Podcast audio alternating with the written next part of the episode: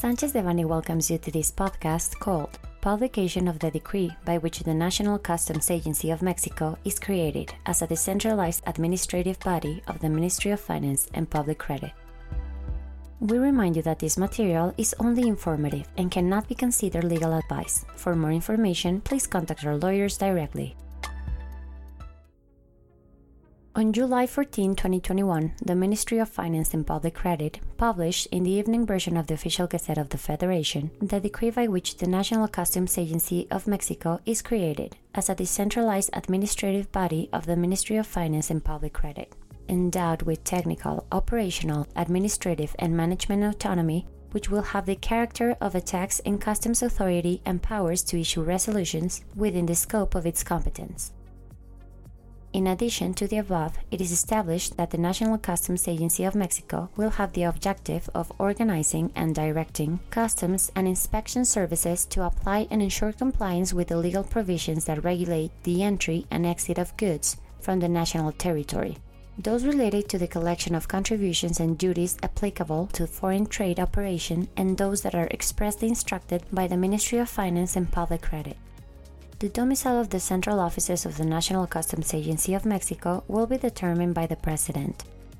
Likewise, there will be offices in the federal entities as well as abroad in order to guarantee an adequate geographical, operational, and decision making deconcentration in matters within its competence.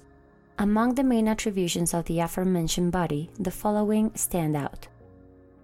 collect the contribution and taxes applicable to foreign trade operations and their accessories, when these attributions must be exercised by the customs authorities. Direct customs and inspection services, as well as carry out operations corresponding to the verification of the legal stay of goods in national territory and of goods in transport, including its verification of origin. Seized or secured goods whose legal stay in the country is not proven and safeguard them as depositary manage the importers registry, importers of specific sectors, and sectorial exporters. Coordinate with the military forces and institutions of national security and public security to preserve security at points of access to the country monitor and ensure due compliance with tax and customs provisions related to the entry, transit, or exit of goods from or into the national territory, and where appropriate, exercise the powers of verifications provided for in said provisions. Participate in the negotiation of international treaties carried out by the federal executive in customs matters, as well as enter into interinstitutional agreements within the scope of its competence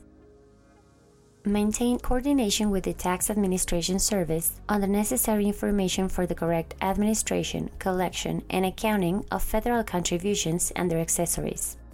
On the other hand, it is foreseen that the head of the National Customs Agency of Mexico will be freely appointed and removed by the President at the proposal of the Ministry of Finance and Public Credit, provided that he or she complies with a series of requirements established in the present decree. Regarding its organic structure, the National Customs Agency of Mexico will have the administrative units determined in its internal regulations and may have personnel who belong or have belonged to the military forces in accordance with the applicable provisions. It is important to note that within a maximum period of 180 calendar days counted from the entry into force of this decree, the Ministry of Finance and Public Credit will propose to the President the draft of the internal regulations of the National Agency for Customs of Mexico. Therefore, the provisions of the internal regulations of the Ministry of Finance and Public Credit,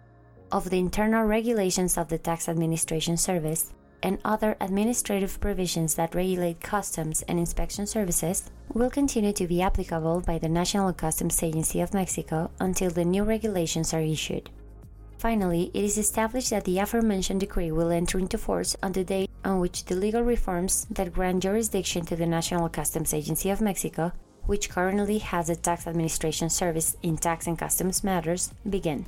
The decree will not enter into force until the Congress of the Union reforms the Tax Administration Service Law, which provides for the creation of the decentralized body. It will be important to be aware of this process, since the transition can represent a challenge in the operation of foreign trade in our country. We are at your disposal for any further questions or clarifications you may require in relation to this document.